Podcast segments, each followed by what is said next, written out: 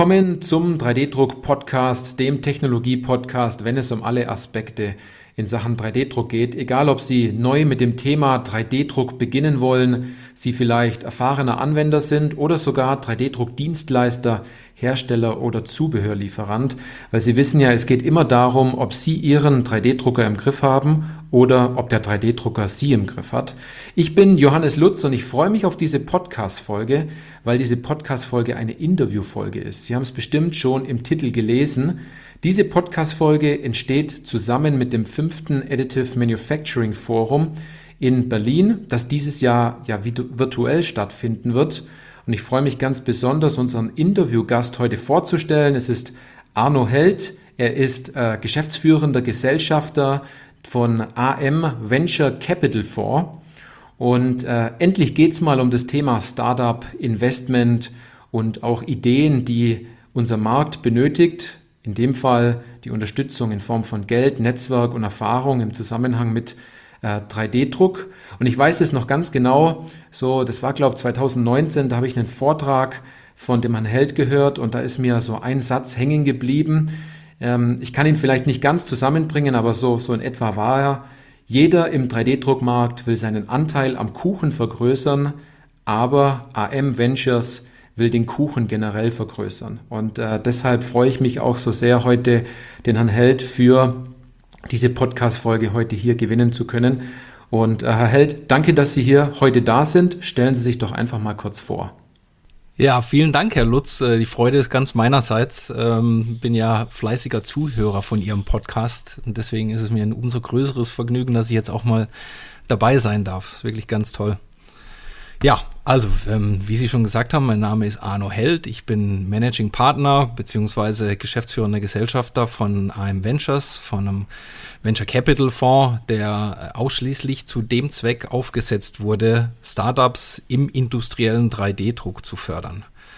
So ganz ursprünglich habe ich mal Industrieelektroniker gelernt. Vor etwas über 20 Jahren, in den 90ern war das bei Trumpf. Da habe ich gelernt, wie man Lasermaschinen zusammenbaut und die auch repariert. Das war auch so ziemlich äh, der erste Berührungspunkt mit Hardware generell, mit Laser und äh, mit der additiven Fertigung speziell, weil äh, so gegen Ende meiner Ausbildung damals, als ich dann in den Beruf des äh, Elektronikers da eingestiegen bin, hatte nämlich Trumpf auch ein erstes AM-System am Start und das hat mich da gleich total fasziniert.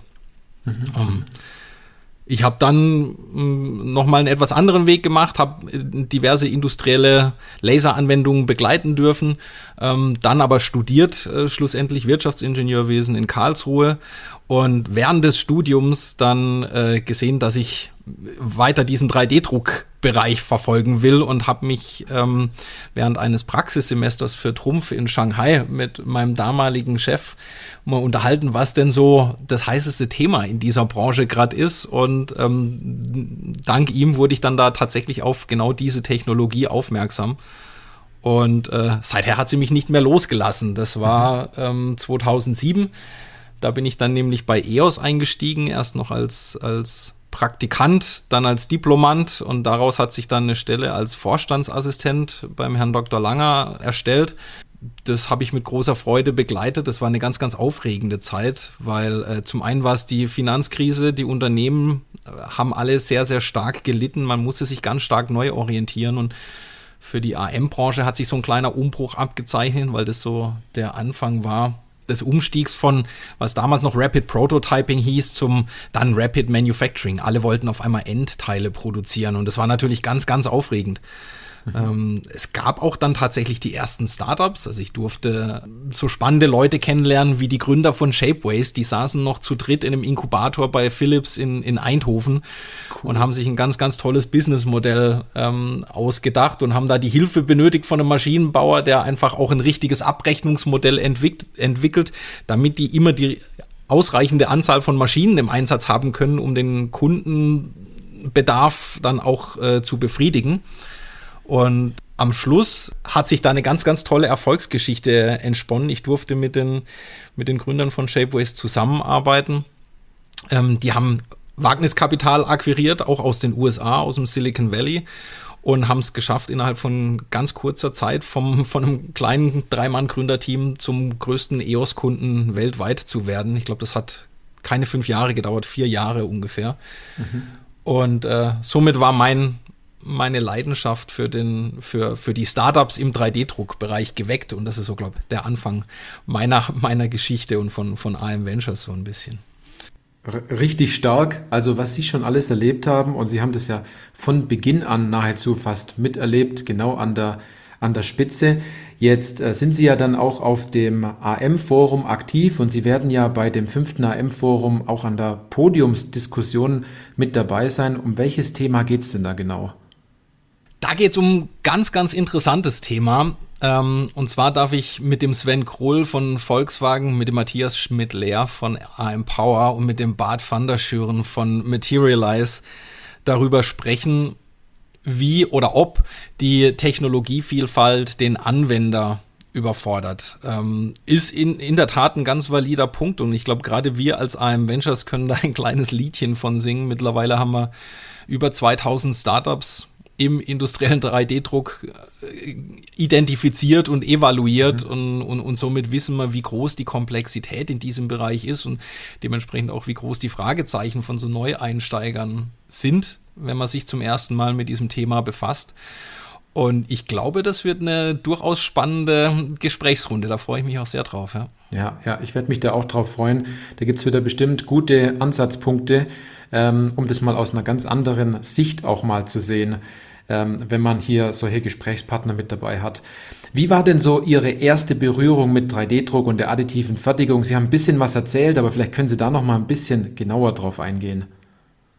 Ja, ich glaube, man muss da sagen, es gab wahrscheinlich so ähm, einige erste Male in ganz vielen verschiedenen Kategorien. Ähm, ich habe es vorhin kurz angedeutet, bei Trumpf mal zum allerersten Mal überhaupt was von der Technologie gehört. Im Studium dann auch mal kurz angerissen, aber nie wirklich so, dass man es tatsächlich verstanden hätte oder den Nutzen der Technologie verstanden hätte. Ich glaube, zum allerersten Mal so richtig äh, die Technologie im Einsatz gesehen habe ich auf der Laser 2007. Das ist äh, die, die Weltleitmesse eigentlich für Lasertechnologie, die jedes zweite Jahr in München stattfindet. Und ähm, da stand ich am Stand von EOS und habe in eine Formiga reingeschaut, wie ein kleines Kind auf einen Weihnachtsbaum. Also mhm. tatsächlich haben sich da zum ersten Mal für mich so die Möglichkeiten dieser 3D-Drucktechnologie überhaupt erschlossen und gesagt, das ist ja was ganz anderes. Hier kann man Teile wachsen lassen, anstatt irgendwie aus äh, einem vordefinierten Block irgendwas rauszuholen. Und damit lässt sich die Welt verändern.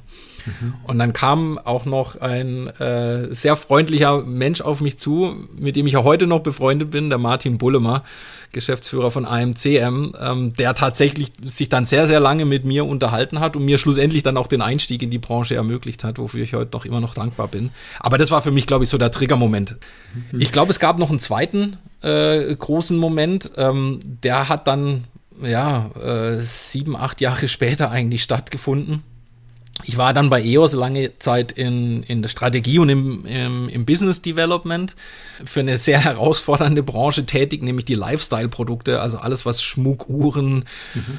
Footwear und Consumer-Produkte anging und habe da auf einem tatsächlich echt frustrierenden Posten gekämpft, in der Zeit zumindest, ähm, weil ich gemerkt habe, naja, die Teile, die man mit vernünftigen, tauglichen Werkstoffen produzieren kann, nämlich im, im, im Nylon äh, 12, die sind halt einfach nur weiß.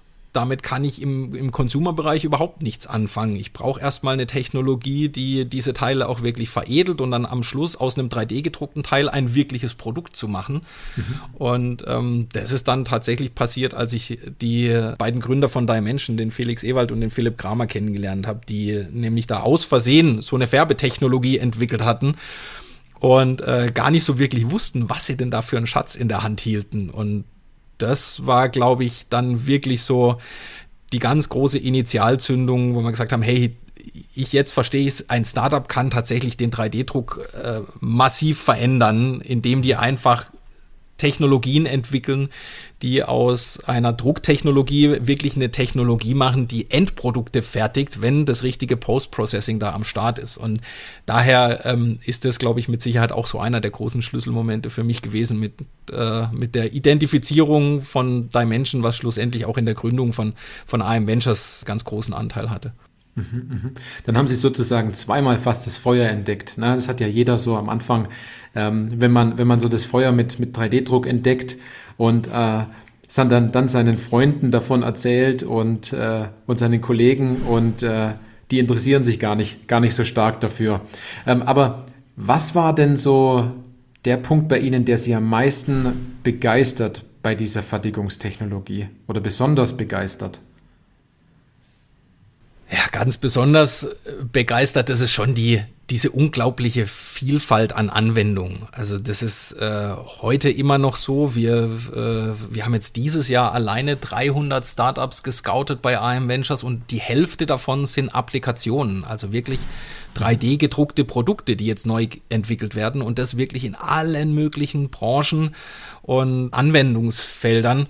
Und dass ich tatsächlich nahezu jedes gefertigte Gut, wenn ich es richtig mache, mit 3D-Druck noch besser machen kann und dabei dem, der Gesellschaft helfen kann, die, die, die großen Nachhaltigkeitsherausforderungen ähm, anzugehen. Also wie, mhm. wie schaffe ich es, dass Autos mit der gleichen Batterieladung noch viel weiter fahren? Wie schaffe ich es, dass elektronische Geräte weniger Energie benötigen? Wie schaffe ich es, dass äh, jedwedes industriell gefertigte Gut einfach weniger Abfall erzeugt, wenig, nicht, nicht weggeschmissen, sondern weiter länger verwendet werden kann, so wie ein Implantat beispielsweise, das ein additiv gefertigtes Implantat muss nicht nach zehn Jahren ausgewechselt werden, sondern kann für immer im, im menschlichen Körper verbleiben. Das ist was, das, das fasziniert mich unglaublich und das ist auch was, was sehr Erfüllendes, weil ich habe durchaus, ich glaube, das, das geht meinem ganzen Team so, wir haben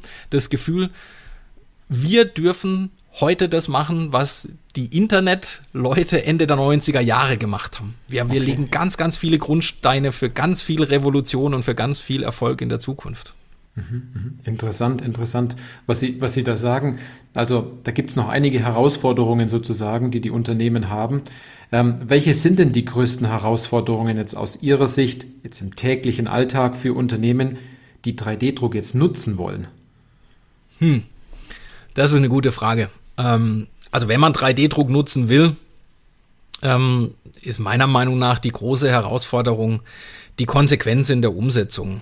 Ähm, am Schluss, das, das, das mussten wir als Investoren tatsächlich auch ähm, äh, über Zeit äh, lernen oder, oder feststellen, ein Produkt ist nicht besser, nur weil es 3D gedruckt ist. Mhm. Ich muss mir schon ganz genau überlegen, welchen Nutzen ich damit generiere. Das heißt, entweder kann ich was schneller produzieren oder deutlich weniger Ressourcen verwenden. Ähm, ich kann Entwicklungszeiten massiv reduzieren. Ich kann die Anzahl von Einzelteilen in einer Baugruppe dramatisch reduzieren, indem ich ähm, funktionsintegriert denke und designe. Aber am Schluss geht es tatsächlich immer darum, die Möglichkeiten des 3D-Drucks ganz, ganz früh in der Produktentwicklung zu nutzen und sich ganz intensiv darüber Gedanken zu machen, welchen Nutzen will ich denn erzielen oder welches Problem will ich denn tatsächlich mit dieser Technologie lösen? Mhm. Und da scheint es mir doch schon doch recht häufig so, dass äh, Unternehmen gelegentlich etwas zögerlich herangehen an, dies, an, an den Einsatz von 3D-Druck und sagen, naja, jetzt probieren wir es da mal an einem kleinen Teil. Und man denkt tatsächlich nicht unbedingt im großen Ganzen und lässt sich dadurch ganz viel Potenzial entgehen und ist dann natürlich am Schluss enttäuscht, wenn äh, die große Revolution nicht eingetreten ist. Die ist machbar, aber die erfordert natürlich ganz viel Konsequenz. Es ist natürlich auch so, ne, dass wenn man gar nicht zugibt, ein Problem zu haben, dann braucht man auch keinen 3D-Drucker, der das Ganze löst. Ne? Das ist auch so ein Thema, also das Zugeben eines Problems oder einer Herausforderung. Ähm, was wird denn heute aus Ihrer Sicht immer noch grundsätzlich falsch gemacht, wofür es jedoch ja bereits eine tolle Lösung gibt in der additiven Fertigung?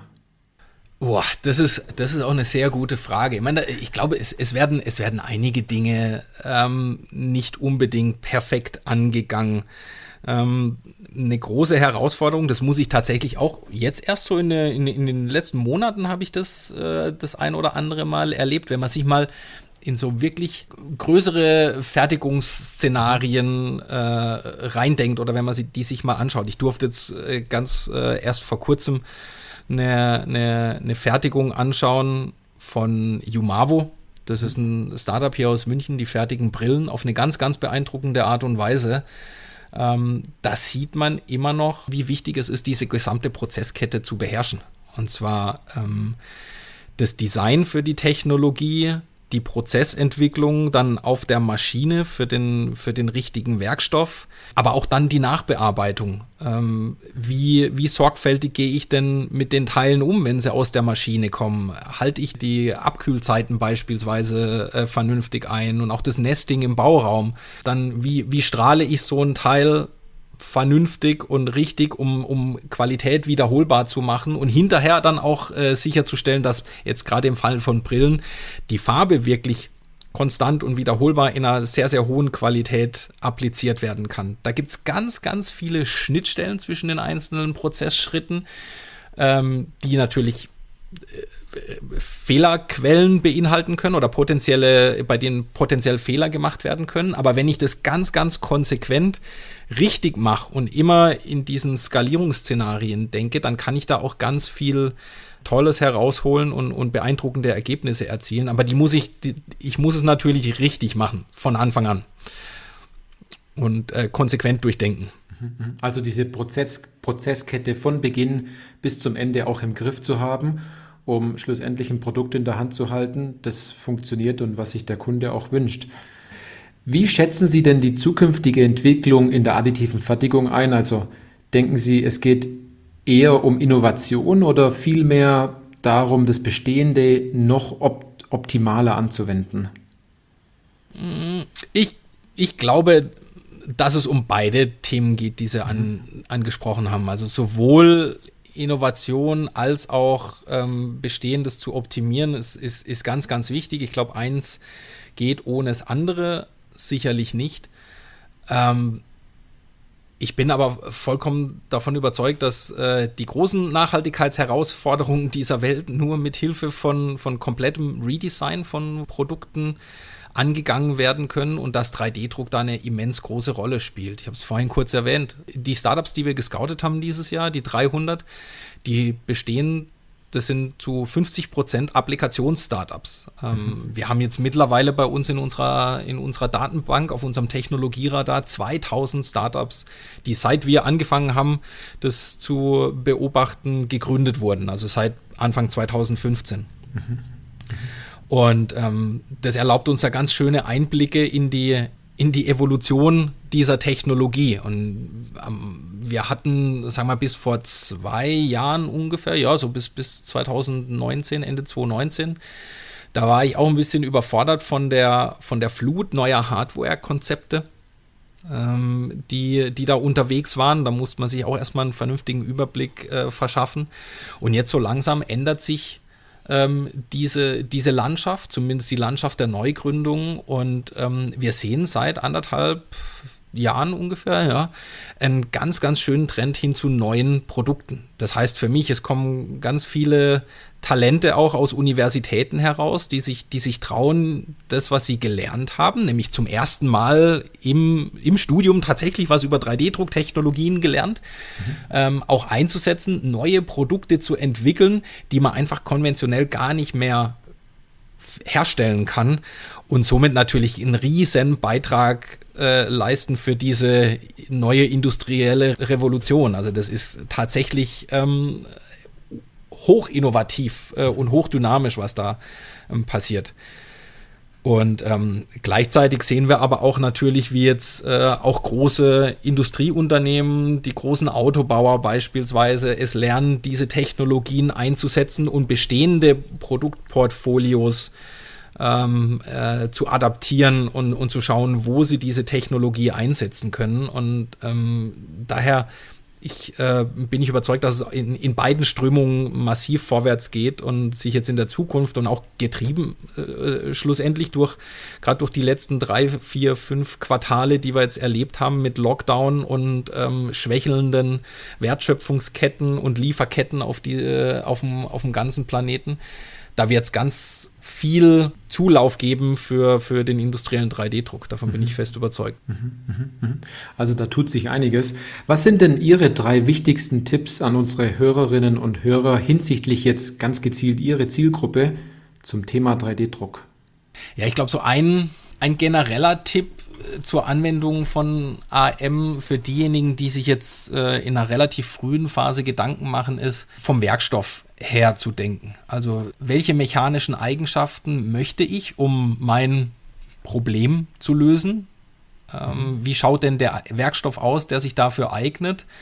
Und dann komme ich mehr oder weniger schon automatisch auf die richtige Fertigungstechnologie. Das ist einfach die Herausforderung, die diese technologische Vielfalt gerade bietet. Momentan befindet man sich da so ein bisschen in einem, in einem, in einem kleinen Dschungel. Aber wenn ich weiß, welche mechanischen Eigenschaften mir wichtig sind und dementsprechend welchen Werkstoff ich einzusetzen gedenke, dann wird das Thema schon etwas überschaubarer und, und klarer, weil dann der Weg schon recht gut äh, definiert ist. Wenn man jetzt an so, einen, so ein junges Startup denkt, und dem, dem jungen Startup jetzt in der 3D-Druckbranche wollen Sie noch einen Tipp mitgeben. Was wäre da ein Tipp? Also da ist eigentlich für mich immer die, sind die gleichen Punkte, die wir empfehlen. Und das sind drei, die sind identisch. Fokus, Fokus, Fokus. Mhm. Ein Startup hat ein riesen Potenzial und riesige Vorteile gegenüber großen Unternehmen. Das Startup kann sich nämlich auf ein einziges Thema fokussieren und muss an nichts anderes denken. Ähm, das ist einerseits eine riesige Möglichkeit, das ist natürlich auch eine große Herausforderung, weil jedes Startup auch tolle Technologien im Einsatz hat und überlegt, was könnte man denn noch machen, was könnte man denn noch machen. Mhm, mhm. Und es gibt auch viel Ablenkung in der 3D-Druckbranche. Ne? In dem Fall. Ganz genau. Also es ist ganz viel Disziplin notwendig, um für sich selbst diese Vision und dieses Produkt zu entwickeln und es dann mit, ähm, mit aller Konsequenz und, und, und Leidenschaft auch dann zum Ende zu führen. Das ist aber auch die große Chance für ein Startup. Ein großes Unternehmen, was unter Kostendruck arbeitet und Zielvorgaben meistens halt von Quartal zu Quartal oder zum Ende des Jahres hat, das ist in einer ganz anderen, in einer ganz anderen Herausforderung. Mit Fokus meine ich aber auch ähm, tatsächlich innerhalb des Unternehmens äh, in den verschiedenen Disziplinen. Ein Dreimann-Gründerteam kann nicht mhm. alles wissen. Das muss auch nicht alles wissen und es muss auch nicht alles selbst machen. Es gibt ganz, ganz viele Themen, die andere Startups besser können. Das ist teilweise tatsächlich Materialentwicklung beispielsweise. Wenn ich eine Applikation entwickelt habe, dann muss ich nicht unbedingt das Material dazu entwickeln, sondern es gibt ganz viele Unternehmen da draußen, die das wahrscheinlich besser können und mhm. schneller können als man selbst.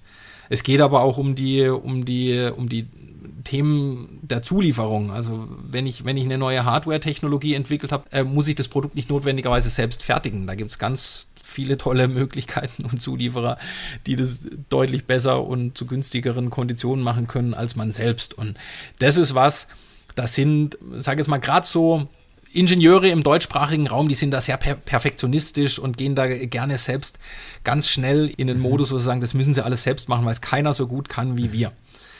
Ähm, und da haben wir jetzt auch in, de in den letzten Jahren natürlich ganz oft äh, feststellen müssen, naja, es, es geht nicht immer darum, die perfekte Technologie zu liefern oder das perfekte Produkt, sondern ein ausreichend gutes Produkt, um einfach auch mal schnell am Markt mhm. zu sein.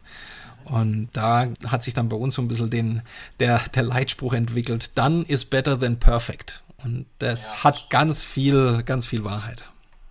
Also Fokus halten und äh, andererseits perfekt ist, ist im Endeffekt relativ. Jeder sieht perfekt ein Stück weit anders an der Stelle. Jetzt sind wir schon fast am Ende von unserem Interview. Jetzt habe ich einen Satz, den ich jedem immer stelle, und zwar, ähm, bitte sind Sie doch mal so freundlich und beenden den Satz, 3D-Druck ist für mich. 3D-Druck ist für mich ganz viel Revolution, ganz viel Leidenschaft und ganz viel Spaß. Okay, super. Und äh, sehen wir uns denn ähm, beim nächsten Additive Manufacturing Forum, also beim sechsten Additive Manufacturing Forum, sehen wir uns denn dann wieder? Sind Sie wieder mit dabei? Na klar, selbstverständlich. Okay. Ähm, ich freue mich jetzt schon auf äh, die Ausgabe, wie sie jetzt stattfindet, aber ich glaube, jeder aus unserer Branche fiebert darauf hin, wenn wir uns dann auch alle wieder persönlich sehen dürfen und äh, ganz speziell in, in so einem tollen Teilnehmerkreis, wie es in, in Berlin auf dem AM-Forum immer ermöglicht wird. Mhm, mhm. Ja, da freuen wir uns, glaube ich, alle drauf. Super. Vielen lieben Dank für die wirklich interessanten und tiefgründigen Antworten. Ich denke, jede Hörerin und jeder Hörer, der jetzt mit dabei war, konnte absolut was mitnehmen. Und äh, wer sagt, ja, ich habe dann einen Kollegen, der denkt darüber nach, was mit 3D-Druck zu machen, ob es jetzt ein Startup ist oder ob sich der jetzt sagt, äh, ich möchte mich mit dem Thema 3D-Druck beschäftigen, dann leiten Sie ihm doch einfach genau diese Podcast-Folge weiter. Und wenn Sie noch weitere Details brauchen, dann gibt's die natürlich in den Show Notes. Und wenn Sie den Podcast jetzt noch vor dem fünften AM-Forum hören, dann ein kleiner Tipp, schauen Sie in die Show Notes. Wir haben hier gesponsertes Freiticket für Sie zur Verfügung gestellt für den virtuellen Zugang. Herr Held, super, dass Sie dabei waren. Danke für die Antworten. Vielen Dank, Herr Lutz. Hat mir großen Spaß gemacht. Sehr gerne. Und äh, für all die, die zugehört haben, bis zum nächsten Podcast.